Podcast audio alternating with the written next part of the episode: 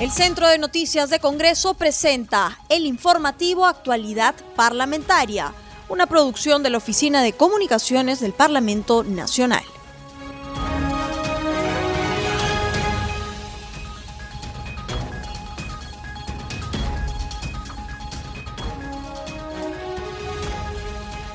Bienvenidos al programa Actualidad Parlamentaria, una producción de CNC Radio del Congreso. Este programa se transmite en las regiones de Arequipa, La Voz del Valle, en Cusco, Radio Tahuantinsuyo, en Junín, Radio Tropicana de Satipo, en Moquegua, Radio El Puerto 102.9, en Puno, Juliaca, Radio TV Perú y en Lima, Radio Eco. Los saluda Rómulo Vargas y los acompañaré en esta jornada informativa.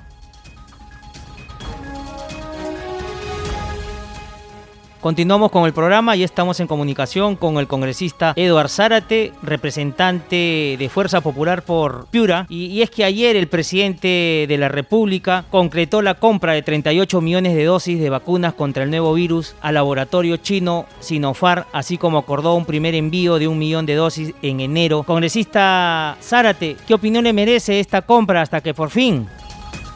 Bueno, eh es un, un, mensaje alentador para la población que por fin efectivamente el gobierno eh, transitorio y de emergencia haga uso de esa prerrogativa, ¿no? Que la emergencia en la cual Perú y la humanidad vive prioricen pues adquisiciones eh, sin tanta postergación y aletargamiento como lamentablemente nos ha mantenido acostumbrados el expresidente Bacado y diría candidato al Congreso. Entonces, ese es interesante, es importante, es un primer paso que este gobierno está dando, haciendo uso del, del, del cliché de emergencia que tiene y esperemos que esto sea eh, el, detonante para encaminarnos al desarrollo de nuestro crecimiento comercial y turístico que el Perú necesita en estos momentos. Congresista, ¿qué nos podría decir en torno al trabajo que viene realizando el gobierno en torno a la segunda fase que ya se está dando en varias regiones? Hay preocupación también de las autoridades regionales. Sí, efectivamente eh, hay que hacer la evaluación y el análisis la lamentable situación que se ha encontrado la, salud, la infraestructura, el presupuesto a, este sector hace que sigamos sigamos teniendo postergaciones en hacer una eh, un, radio de acción frontal importante a la lucha de esta de este rebrote y lamentablemente lo que ahora hablamos de la de la segunda de la segunda ola. Eh, no hay una respuesta rápida e inmediata. Seguimos apelando a que eh, los hospitales. En antes salgo yo del Hospital Regional de Salud de Piura, el Hospital COVID de Piura, eh, eh, está 43 camas UCI, las 43 están totalmente demandadas, ocupadas, ¿no? Las camas intermedias, que son 340 camas, están al 80% y todavía no estamos en un segundo, en una segunda ola, sino en un tema de rebrote. Quiere decir que hay que hacer un trabajo eh, anteponerse a que, a que nuestros pacientes puedan llegar a los hospitales. No hay camas para tanta gente, no hay oxígeno para tanta gente. En ese sentido, el Ministerio de Salud, Salud, las autoridades tienen que preocuparse para que haya eh, una atención primaria, temprana, eh, previsional, preventiva, ¿no? A efecto de que se puedan formar brigadas eh, con el propósito de que estas brigadas eh, de médicos, paramédicos puedan llegar in situ a aquellos que reportan eh, la, la, la, posible enfermedad que hoy día nos aqueja. Si no eh, priorizamos estas primeras brigadas de atención rápida y de inmediato, vamos lamentablemente a ver el crecimiento de, de, de demanda de enfermos, de portadores de esta de este de este virus y definitivamente los hospitales van a van a colapsar, van a colisionar. Hoy día en Piura ya vemos una especie de rebrote, la directora del hospital antes mencionado nos dice que hay días que suben y hay días que bajan el ingreso a las camas UCI de, este centro sanitario eh, y, y dice consecuentemente de que se está hablando ya de un primer episodio que probablemente desencadenen una segunda ola y que pedimos, como lo pide ella, que hayan la priorización de estas atenciones tempranas, primarias, preventivas, para, para que no puedan llegar tanto paciente a donde los nosocomios no se van a ver abastecidos. La teleconferencia es una muy buena propuesta, la, tele, la telemedicina eh, es una muy buena propuesta que tiene que implementarse sí o sí con el propósito de que el paciente pueda ser intervenido, pueda ser este, prescrito o monitoreado con, con los que puedan estar al otro lado y, viendo la situación, porque no va a haber galenos, no va a haber, no va a haber infraestructura para tanta gente y tenemos que echarle mano pues a las herramientas tecnológicas que bien pueden salvar gente y que bien pueden hacer que tanto pacientes no lleguen a hospitales donde camas no van a haber. Congresista Zárate, usted ha dado un buen panorama ¿no? de lo que está ocurriendo en su región y el gran reto que tiene el presidente Sagasti es de hacer que las vacunas lleguen a quienes más las necesiten en, todo el Perú, ¿no? En este caso también los médicos que están en la primera línea de batalla y así las personas que están con problemas no ya preexistentes y a quienes más cree usted que se debería dar en este primer lote que llegue a nuestro país. Bueno, eh, tenemos efectivamente a los que están en primera línea, son los llamados, obligados a, poderse inmunizar con, con estas vacunas. Ahí tenemos pues a los que hoy día están heroicamente todavía de pie en los hospitales, están en los centros de salud, en los seguros sociales, los que están en la sanidad de las fuerzas policiales, en los hospitales militares, definitivamente deberían ser los primeros llamados para poder eh, ser vacunados. Luego de ello, los que están ahí atrásito, ¿no? Las, Fuerzas Armadas y Policiales que han cumplido un rol protagónico muy importante día en la lucha contra, contra este mal endémico que, que, hoy día nos aqueja y que nos vuelve nuevamente a condenar a, probablemente a disposiciones de emergencia. Sin lugar a duda que esos son para nosotros, para mí particularmente, los, los primeros llamados para poderse eh, ser convocados y para poderse eh, eh, vacunar Luego, definitivamente están aquellos que sufren enfermedades cronológicas y especialmente los que están ya en la tercera edad, eh, los bases 60 hacia arriba deberían ser priorizados y esperemos que el gobierno a través del Ministerio de Salud logre estructurar un programa metódico, metodológico teniendo en consideración estos antecedentes de alta vulnerabilidad que tienen las poblaciones peruanas y que deberían ser las, las priorizadas para poderse vacunar. Congresista, y cambiándole de tema, el día de ayer usted, como presidente de la Comisión de Comercio Exterior y Turismo, tuvo la presencia vía virtual de la ministra de, Comercio para dar algunas medidas para la reactivación del turismo. ¿Nos podría dar algunos detalles? El sector turismo, que es el tercer sector, después la minería y la pesquería más importantes que aportan al Producto Bruto Interno y que generan población económicamente activa, lamentablemente eh, atravesará los momentos más complicados de, esta vida republicana. Hasta el 2000 2019 y inicio del 2020 tenía pico de desarrollo y crecimiento y generación de empleo con tasas altísimas de visitas de, de, de, de, turistas al Perú. Eso va a sufrir definitivamente un aletargamiento, un proceso todavía de, estacionamiento toda vez de que el mundo todavía está viviendo segundos y terceros, terceras horas, olas o rebrotes, y que definitivamente eh, directa e indirectamente involucran a, al turismo como sector productivo en nuestro Perú. Eh, las fronteras se están cerrando, el turismo externo se está cerrando, hay que promocionar consecuentemente el turismo local. No se puede cerrar el turismo, actividades que dependen directamente de ellas, hotelería, eh, restaurantes, en fin, actividades de los guías de turistas.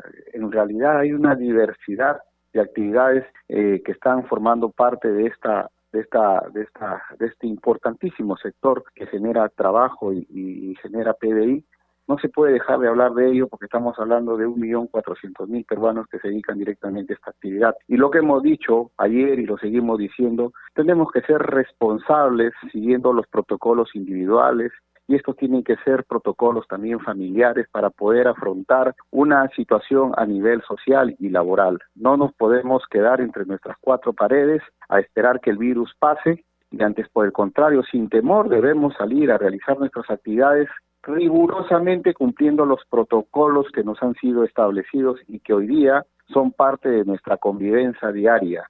En ese sentido, con la ministra eh, ha hecho el informe eh, teniendo en consideración de que el 29 de diciembre en el Congreso de la República aprobamos la ley de reactivación y fomento al, al sector turista, que genera espacios con el propósito nunca antes este, tocados ¿no? A efecto de que por primera vez el Ministerio de Comercio Exterior y Turismo eh, articule esfuerzos con los gobiernos locales, los gobiernos regionales y puedan tener una mayor objetividad en el trabajo a, favor de ese sector. Una ley importante que va, va a implicar y va a significar la reactivación económica, que esta ley le da la prerrogativa, las facultades y la autorización para que los gobiernos locales y regionales puedan disponer hasta el 10% de su presupuesto en ejecución de proyectos que tengan que ver directamente con el turismo.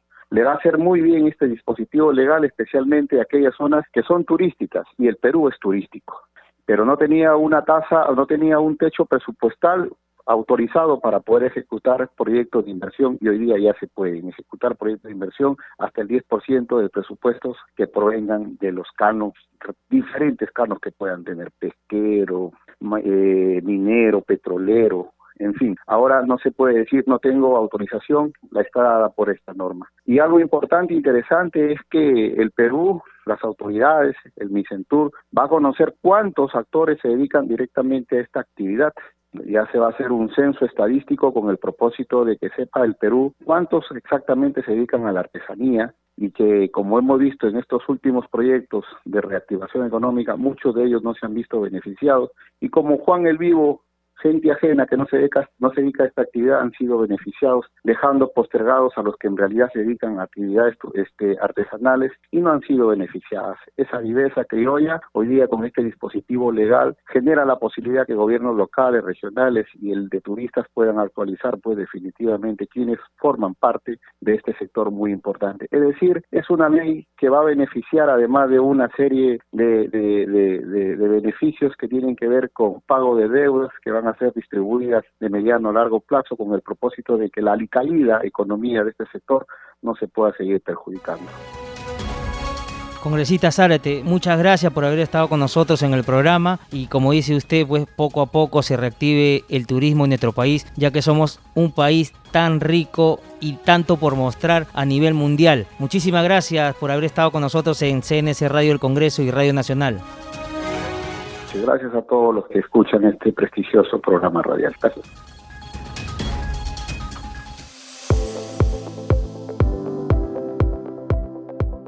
Ahora damos pase a nuestro segmento Congreso en redes. En la línea telefónica estamos en comunicación con nuestra colega del Centro de Noticias del Congreso, Estefanía Osorio, para que nos cuente las actividades de los congresistas en las redes sociales. Adelante Estefanía, te escuchamos.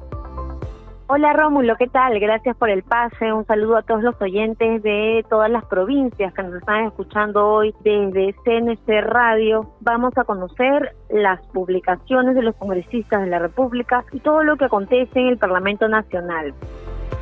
Hoy jueves 7 de enero, la cuenta de Facebook del Congreso de la República recuerda que en 1821, en el antiguo Cabildo de Tumbes, la ciudad norteña se adhirió a la causa independentista liderada por don José de San Martín. Por ese motivo, hoy se conmemora el bicentenario de la independencia de Tumbes, por lo que este poder del Estado seguirá trabajando por el desarrollo de los pueblos de esta región.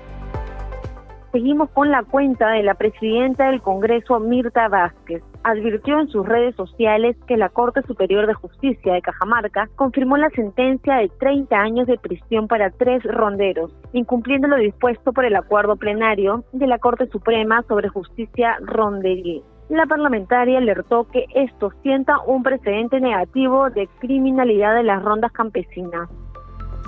Seguimos con un documento que ha sido compartido en Twitter por el segundo vicepresidente del Congreso, Luis Roel Alba, ante las denuncias de incumplimiento en los contratos de las tabletas para Aprendo en Casa. El parlamentario ha solicitado al Ministerio de Educación información sobre su entrega, conectividad y funcionamiento. Agrega que el compromiso de trabajar en conjunto va de la mano con la fiscalización adecuada. En otro documento que ha sido remitido por el congresista Jorge Pérez a la ministra de Salud Pilar Macetti, a través de la cuenta de Facebook también el parlamentario informó que Lambayeque es una de las regiones más golpeadas por la segunda ola de la COVID-19. Por ello, pide a la titular del MINSA que disponga urgentemente para acondicionar con ventiladores mecánicos las 20 camas que hay disponibles para internar a más pacientes y salvar vidas.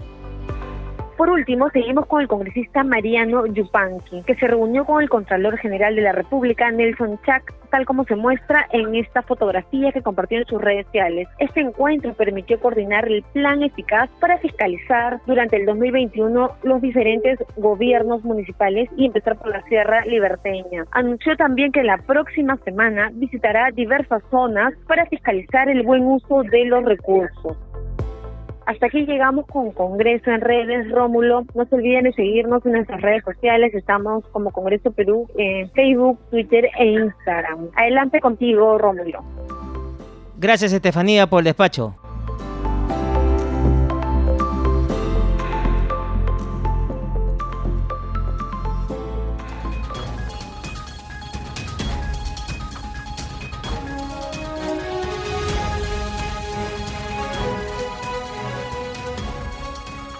Continuamos con el programa y estamos en comunicación con el congresista Enrique Fernández, integrante de la bancada del Frente Amplio, para hablar sobre un tema que ha sido noticia el día de ayer, porque después de idas y venidas, el presidente Francisco Sagasti anunció la compra del primer lote de vacunas del laboratorio chino Sinopharm, con el que desde, mediados de septiembre del 2020 se realizan ensayos clínicos de fase 3 con la población peruana. Congresista, ¿y qué opinión le merece ya la compra de las vacunas?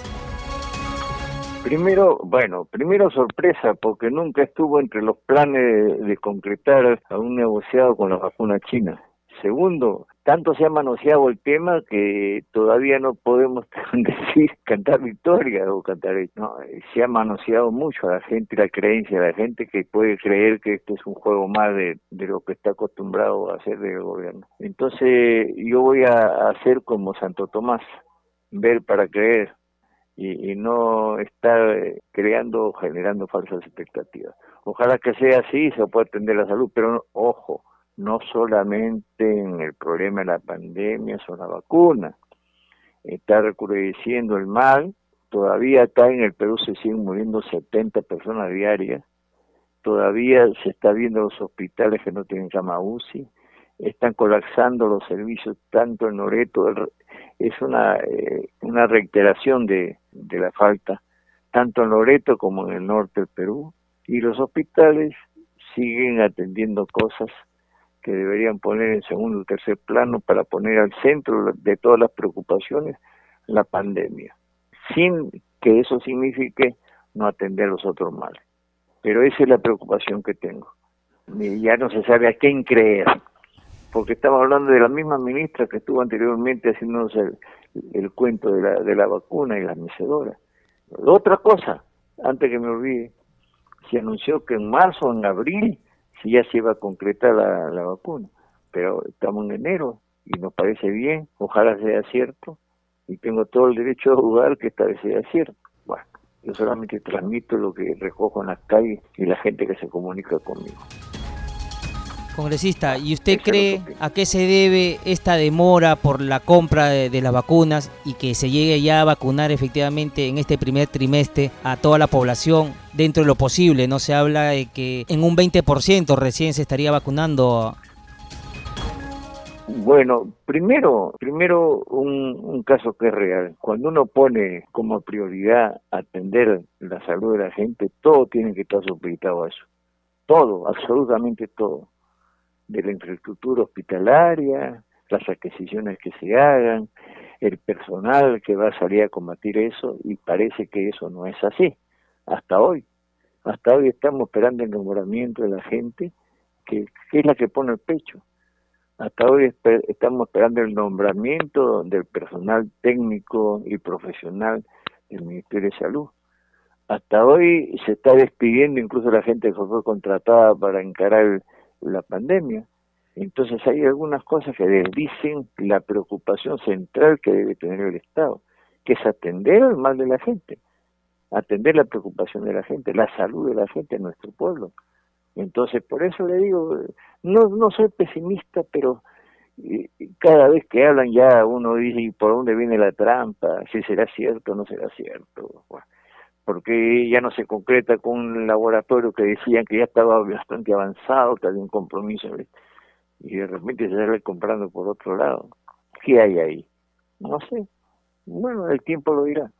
Yo, desgraciadamente, que estoy tan escéptico de todas las cosas que puedan venir del Estado, y un escepticismo que tiene su base en la desconfianza, porque hay un divorcio total de las palabras, de la preocupación de la salud entre la gente y los, y los hechos y eso se mantiene. Eso es lo que creo. Congresista Fernández, y en esa línea, ¿usted cree que estamos preparados para afrontar una segunda ola en nuestro país?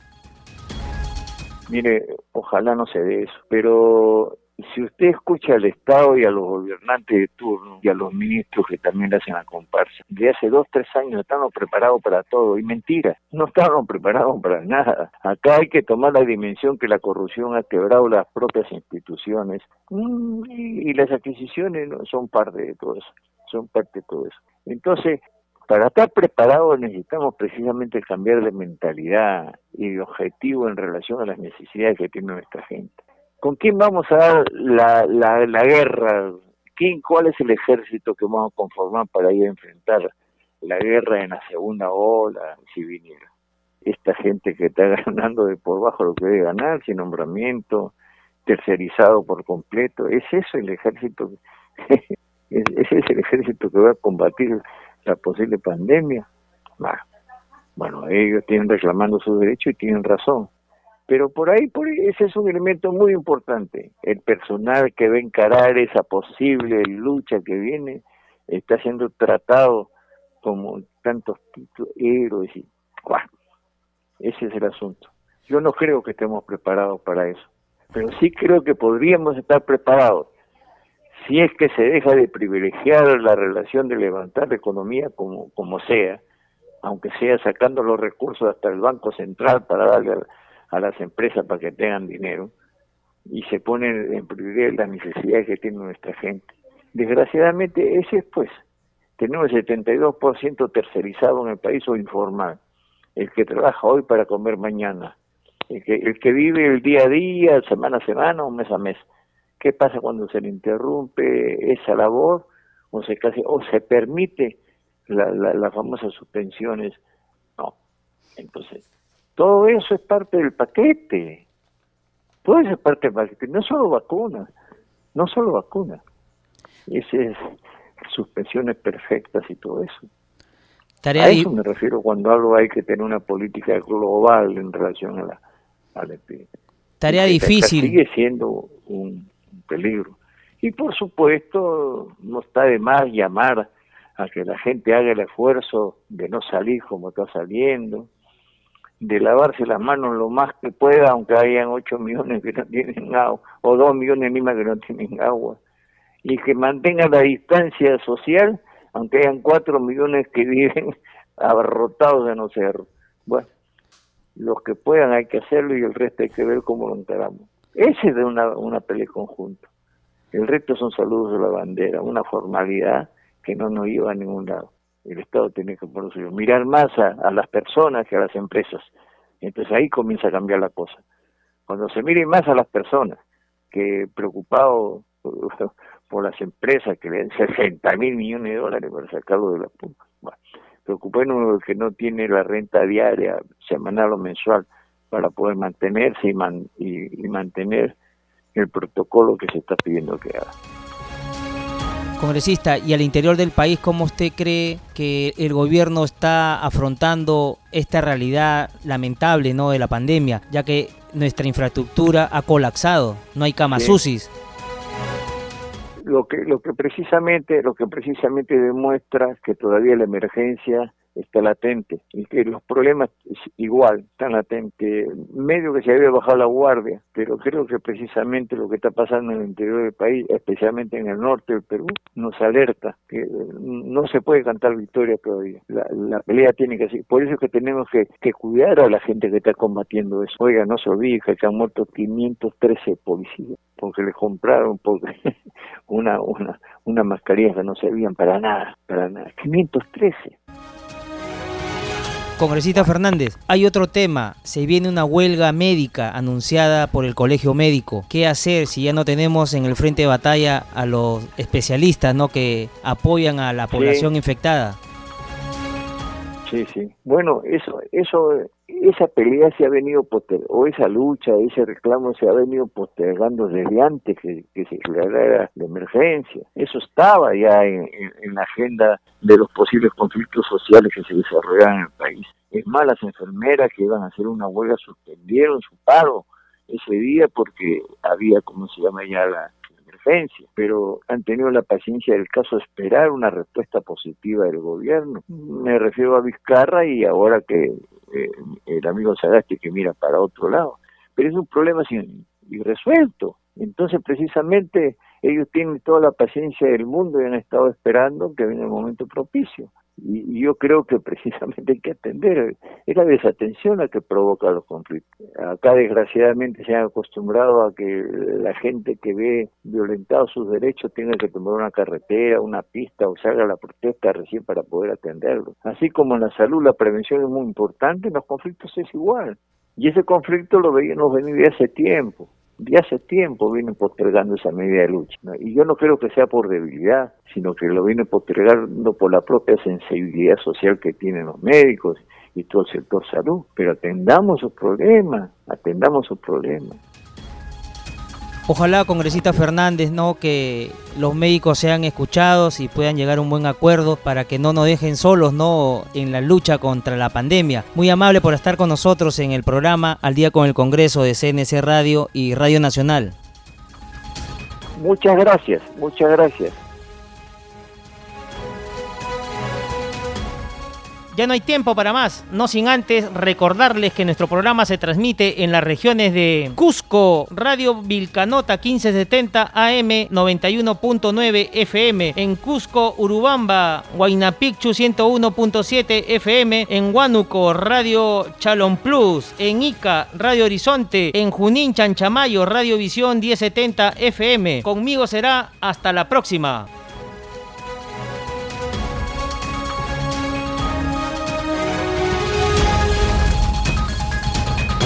El Centro de Noticias de Congreso presentó el informativo Actualidad Parlamentaria, una producción de la Oficina de Comunicaciones del Parlamento Nacional.